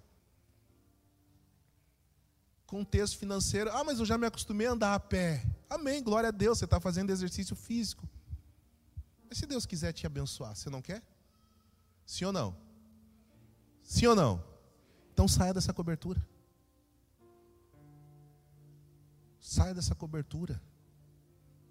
Deus quer te abençoar tanto para você poder abençoar outras pessoas. Sim ou não? Você crê nisso? Você crê nisso? Amém? Você recebe essa palavra? Em nome de Jesus? Você precisa sair dessa cobertura. Você precisa liberar os seus filhos desse lugar. Eu já tenho liberado palavras sobre as nossas filhas, sobre faculdade, sobre se formar. Eu tenho liberado tanta palavra sobre ela. Uma diz que vai ser médica, que uma diz que vai ser médica missionária na África, a outra diz que vai dançar, que vai pregar, que vai, vai fazer tudo. Porque eu não vou deixar a minha incredulidade, porque eu não consegui chegar a alguns lugares, porque a minha incredulidade me impediu de chegar, porque te fizeram um limite familiar para mim. E eu fiquei naquela cerca por muitos anos. Eu não vou deixar que essa incredulidade familiar alcance as nossas filhas, eu vou empurrar elas. Eu vou colocar uma asa nelas e dizer: voe o mais longe que vocês puderem de todo o contexto familiar que aprisionam vocês. Em nome de Jesus, libere os seus filhos para voar além daquilo que você conseguiu chegar. Você precisa arrancar a voz da incredulidade de dentro de você. E você precisa começar a crer numa voz. Existe uma coisa. Paulo disse assim: Eu dobro meus joelhos pela família do céu. Você está numa família celestial. A Bíblia fala de uma família sacerdotal. A Bíblia fala de reis e sacerdotes. Não, levanta sua mão em nome de Jesus. Eu quero liberar isso que Pedro fala. Pedro nos chama de família sacerdotal. E sabe como ele nos chama? Uma família sacerdotal de reis e sacerdotes. Ei, escute uma coisa: os céus agora olham para cá. Os céus agora estão olhando as suas mãos erguidas. Os anjos estão olhando assim. O Espírito Santo está aqui no meio de vocês. O Espírito Santo está aqui no meio de nós. Jesus está sorrindo para nós. Deus não está nem no trono dele mais, também está olhando. E os anjos estão olhando. O que, que o Senhor está olhando, Pai? Eu estou olhando os meus reis. Eu estou olhando as minhas rainhas. Eu estou olhando os sacerdotes. Por quê? Porque eu tenho uma família na terra de reis e sacerdotes. Eu tenho uma família na terra de reis e sacerdotes. Vocês não são da família de bêbado, de desgraçado, de alcoólatra, de pobre, de miserável, de prostituto, de adúltero, de drogado, de doente, de enfermo, de quebrado, de falido. Vocês fazem parte de uma família de reis e sacerdotes. É assim que os céus nos veem. Reis e sacerdotes. Você quer que eu fale uma oração ousada que o Senhor me disse para fazer essa semana? Eu comecei a orar acerca de todos os projetos. Aí o Senhor disse assim para mim: Ismael, começa a pedir que todos os recursos dessa cidade comecem a passar dentro da igreja. Eu, como assim, Senhor? Porque é isso que o maçom faz. O maçom exige o recurso da cidade para que ele administre a cidade. Você sabia disso? Você sabia que a maçonaria administra a prefeitura, administra o governo, administra cidades, sabia disso? Porque a maçonaria entendeu esse princípio. Ela começa a exigir que o recurso de uma cidade passe pela mão dela. E o Senhor falou assim comigo: comece a orar para que o recurso de Sapiranga, que entra em Sapiranga, passe por dentro da igreja. E quando passar por dentro da igreja, a igreja vai definir o que vai fazer. Estão vendendo escola aí porque faltou recurso para pagar. E se a igreja pudesse comprar essa escola? Estão vendendo tanta coisa, se a igreja pudesse comprar. Eu tenho um pastor amigo meu que eu conheço, de Mato Grosso, que ele inaugurou agora um posto de saúde melhor melhor que a UPA para atender pessoas 24 horas por dia de graça, pastor Cláudio, médico, fazem exames, raio-x, ressonância. Eu acredito que a igreja pode fazer isso. Eu não estou falando de cobiça, eu não estou falando de teologia de prosperidade, mas se você tem uma missão que Deus te deu na terra, levanta a mão e começa a pedir que os recursos comecem a passar na tua mão, para que você comece a dar destino, construir coisas para o reino de Deus. Ah, irmão, sai dessa falsa humildade. Vamos sair desse lugar de falsa humildade. Ah, mas é igreja, né, pastor? Ai, pastor, não! Saia desse lugar. Saia desse lugar. Ah, mas o diabo é o príncipe desse mundo. Ele é príncipe, mas não tem um reino. Ele não tem esse mundo, ele é um príncipe nesse mundo, mas ele não tem esse mundo. O mundo e tudo que foi criado pertence ao Senhor. Em nome de Jesus, eu vou liberar o que eu liberei aqui no GPC. Deus vai te dar estratégias, Deus vai te dar a palavra, Deus vai te dar sonho, Deus vai te dar ideias. Ei, você pode ser a pessoa que vai ter a próxima ideia que vai transformar esse estado.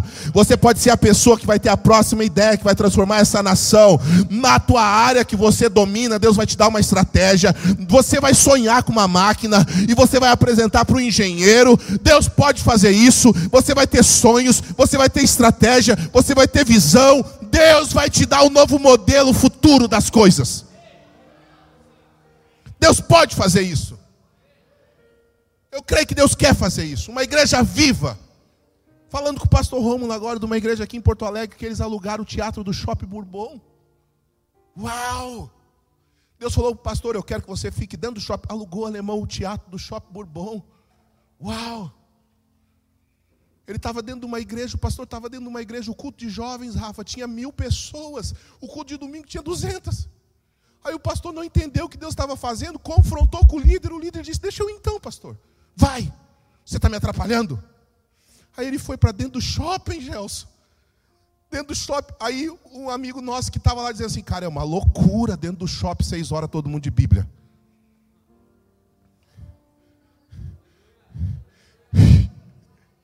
Dentro do shopping, seis horas, todo mundo de Bíblia. É uma loucura o que está acontecendo. É uma doideira. Aí Deus disse assim para ele: chega na administração do shopping, eu quero alugar o teatro aqui, eu quero pagar tanto. Você está doido? Deus falou: firma no valor, eu quero pagar tanto. Você está doido? Passou uma semana, ligaram para ele. E nós aceitamos. Pode pagar o que você disse. Pode pagar o que você disse. Aí a pessoa que bota som para o teatro e a todo domingo botar som disse: não tem como a gente tirar o som daqui, então eu vou alugar esse som por tanto. Não, você está doido? Eu vou alugar esse som por tanto, vocês vão deixar aqui para sempre. Nós vamos fazer as lives, diz que o negócio é, é incrível dentro do shopping. Aí ele diz assim: e é só um ano, porque isso aqui vai ficar pequeno, vamos ter que sair daqui. Sabe o que falta você para romper? Sair da cobertura de miséria e de derrota e ter ousadia. Sai! Começa a ter ousadia, dá um passo agora, diz assim: eu vou dar esse passo de fé em nome de Jesus, eu vou sair dessa palavra de sentença familiar, de sentença sobre esse lugar, e eu vou ter ousadia, eu vou entrar em lugares que ninguém pensou que a igreja ia entrar, eu vou acessar lugares que ninguém pensou que a igreja ia acessar, e nós vamos quebrar a porta, irmãos, porque essa palavra de Deus para a igreja, edificarei a minha igreja, e as portas do inferno não prevalecerão contra ela. Sabe, sabe, sabe como a gente está? Eu vou terminar para nós ser aqui.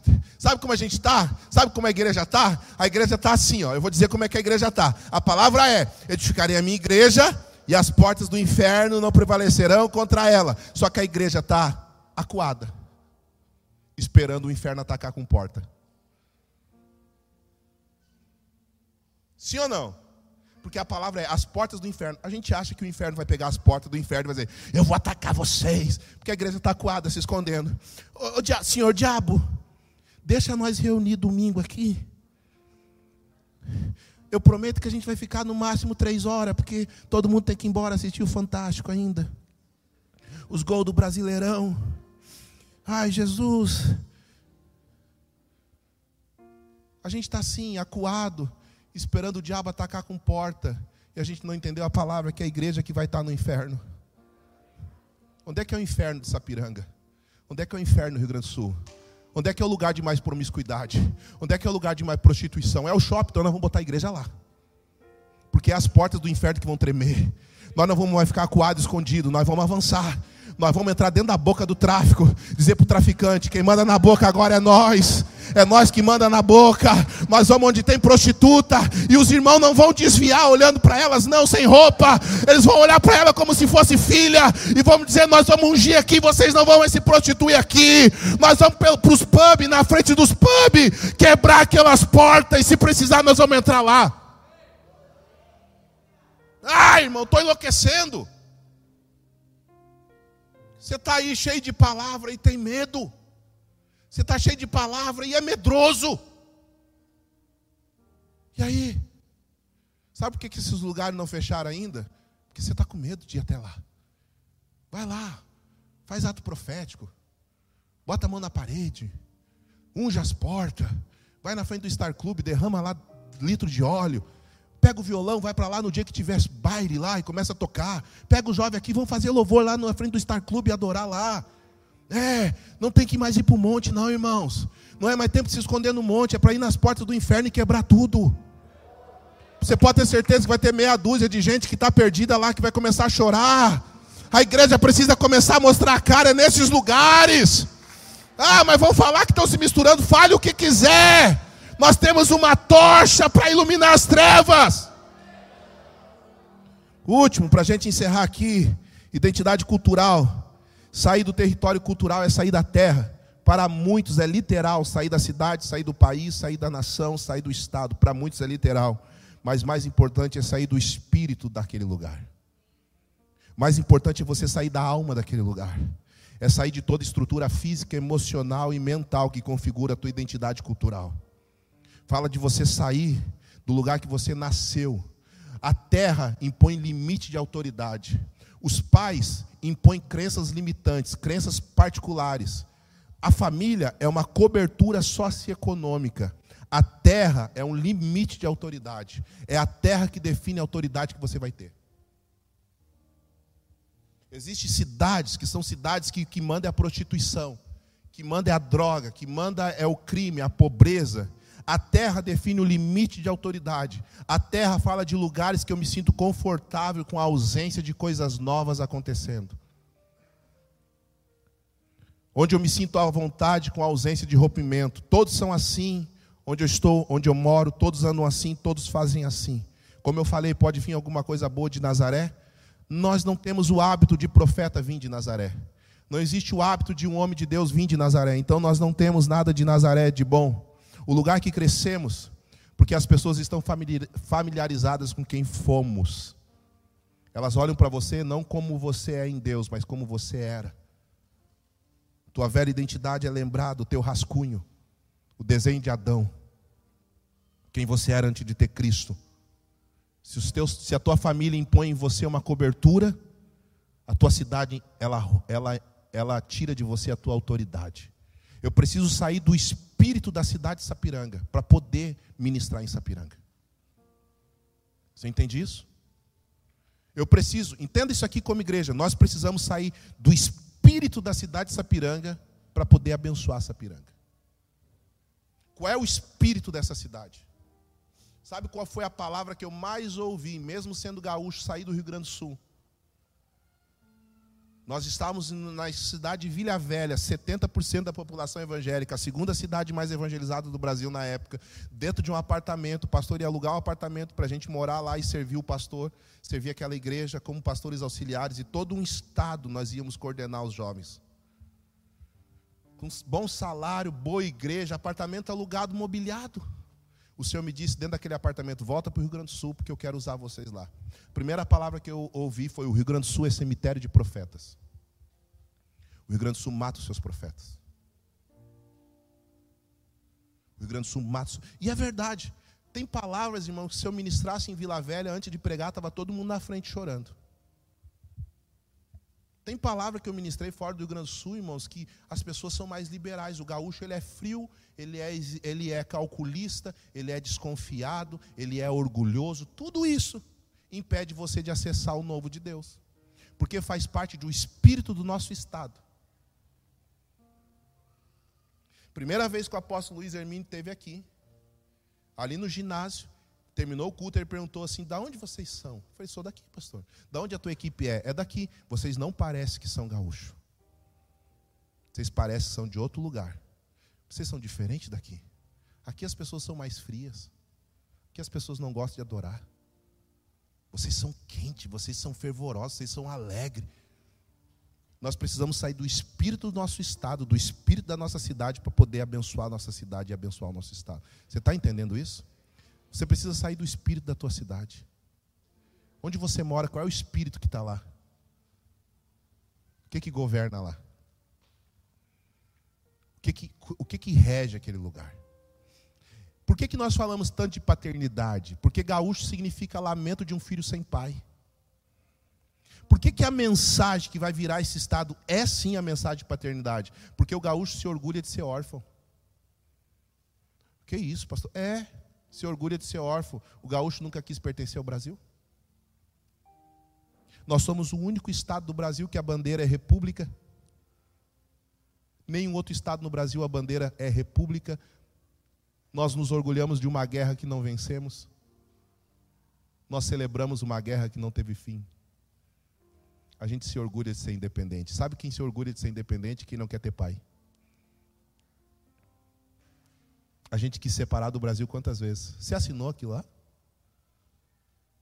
Sabe quando tinha, assina isso aqui para você ser independente do Brasil? Não assina nada, irmãos. Você não é órfão.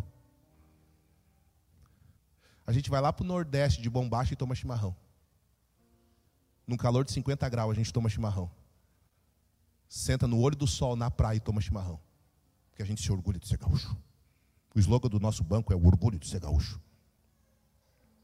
Nós somos bairrista. E a gente precisa se arrepender, porque a gente precisa sair desse espírito, a gente precisa reconhecer que nós temos um Pai. E a mensagem que vai libertar esse estado é sim a mensagem de paternidade. É sim. Nós vamos voltar para casa e nós vamos ter um Pai. Sim, nós vamos ter um Pai. Porque a gente está saindo desse espírito de orfandade desse espírito. A gente está saindo disso. Nós não vamos deixar que a nossa terra. Nós falávamos ontem isso aqui.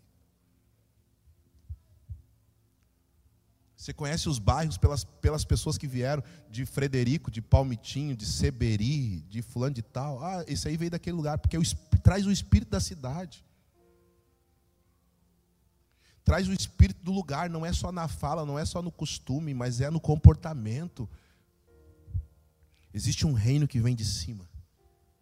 Coloque de pé. Eu quero continuar falando sobre isso. Domingo que vem. Eu quero ter bem calma para falar. Não quero comer mensagem aqui. Quero usar todo o tempo que eu for preciso. Porque nós vamos passar por um processo de libertação como igreja. Nós, se nós somos família, uma família sacerdotal, nós temos uma cidade que vai descer do céu, nós fazemos parte de outro reino. Sabe o que, que o Bill Johnson fala? Bill Johnson da Bethel Church, ele fala, ele diz assim: você só vai presenciar o reino dos céus descendo na terra quando você começar a andar na cultura desse reino. Escute isso aqui. Escute isso aqui. Você pode não estar na cidade que você nasceu, mas provavelmente você revela às pessoas que moram perto de você que você faz parte de um lugar. Porque as coisas que você faz revelam para quem te conhece que você nasceu em algum lugar. Você vai, como eu disse, você vai lá para o Nordeste, você leva a cuia.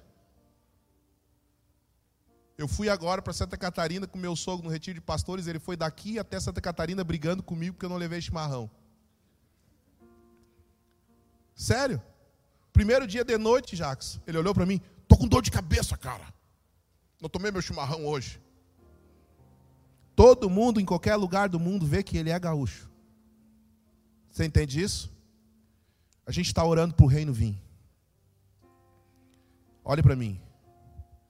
O que você tem feito para mostrar para as pessoas que você é desse reino? Porque aonde a gente vai, o Rio Grande do Sul vai. E glória a Deus. Escute, eu amo o nosso estado. Por isso que eu denuncio. Porque eu amo essa terra. E sei o que Deus vai fazer nela. Por isso que eu denuncio. Eu amo as nossas tradições, eu gosto, sério, eu gosto. Gosto das nossas tradições. As canções com as letras mais lindas são as canções tradicionais da nossa terra. É lindo de ver. Não tô, eu amo esse estado, mas eu preciso denunciar as coisas, as coisas que nós herdamos que não fazem parte do plano original. Aonde eu vou, as pessoas sabem do jeito que eu falo. As pessoas dizem assim: Nossa, pastora, como tu é gauchinha. O jeito que a pastora fala, ela é muito gaúcha. O que, que a gente está fazendo que as pessoas dizem assim: Nossa, Rafa, como tu é do reino? Nossa, vocês são do reino, né? Vocês são do reino de Deus, porque vocês fazem umas coisas que é a cultura daquele lugar. Nós só vamos, como igreja, viver o reino quando nós começarmos a manifestar a cultura desse reino. Aqui. Ah, pastor, como é que eu vou manifestar a cultura? Descubra o que faz parte desse reino. Comece a estudar como que, como que é o reino de Deus. Você quer descobrir como é o reino de Deus na prática? Você quer descobrir como é que é o reino de Deus na prática? Estude os evangelhos, estude a vida de Jesus. Porque Jesus, como homem, viveu 100% a cultura do reino. 100% a cultura do reino. Primeira coisa que você vai se acostumar é curar todos. Ei? Está entendendo?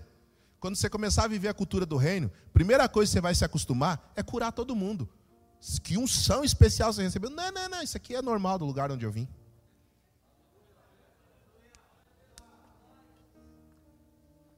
Como assim?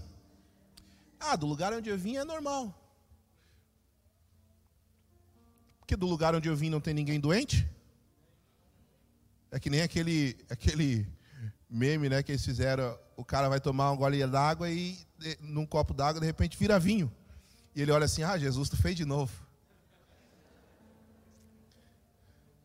Ah, isso aqui é normal, as coisas, a água virar vinho do lugar onde eu vim é normal. Essas coisas são normais. É que Deus restaurar casamento é normal do lugar onde eu vim. A gente não vai mais se assustar com o sobrenatural. Você não vai mais se assustar com o sobrenatural. Você vai ouvir a voz de Deus audível mandando, vai lá e faz isso. E você está entendendo isso? Você quer se acostumar com essa vida? Ou você quer se acostumar com levantar amanhã apavorado que tudo está caindo aos pedaços? Você quer? Ou você quer? Não, eu vou levantar amanhã, Senhor, eu te adoro.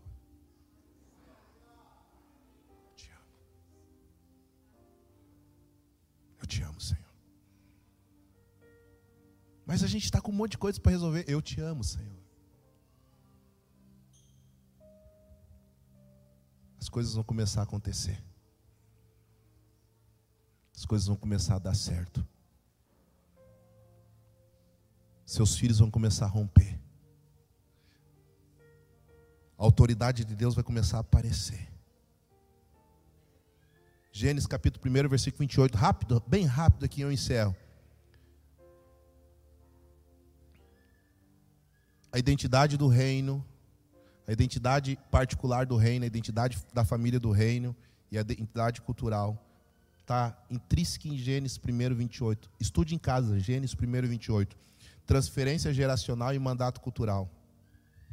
Cinco, os cinco mandatos culturais de Deus ao homem. Primeiro, a visão de um pai ao filho. Deus cria o mundo como vê e ordene que o seu filho cultive a partir da sua visão. O homem cultiva o mundo a partir da visão do pai. Segundo, Deus é um pai encorajador.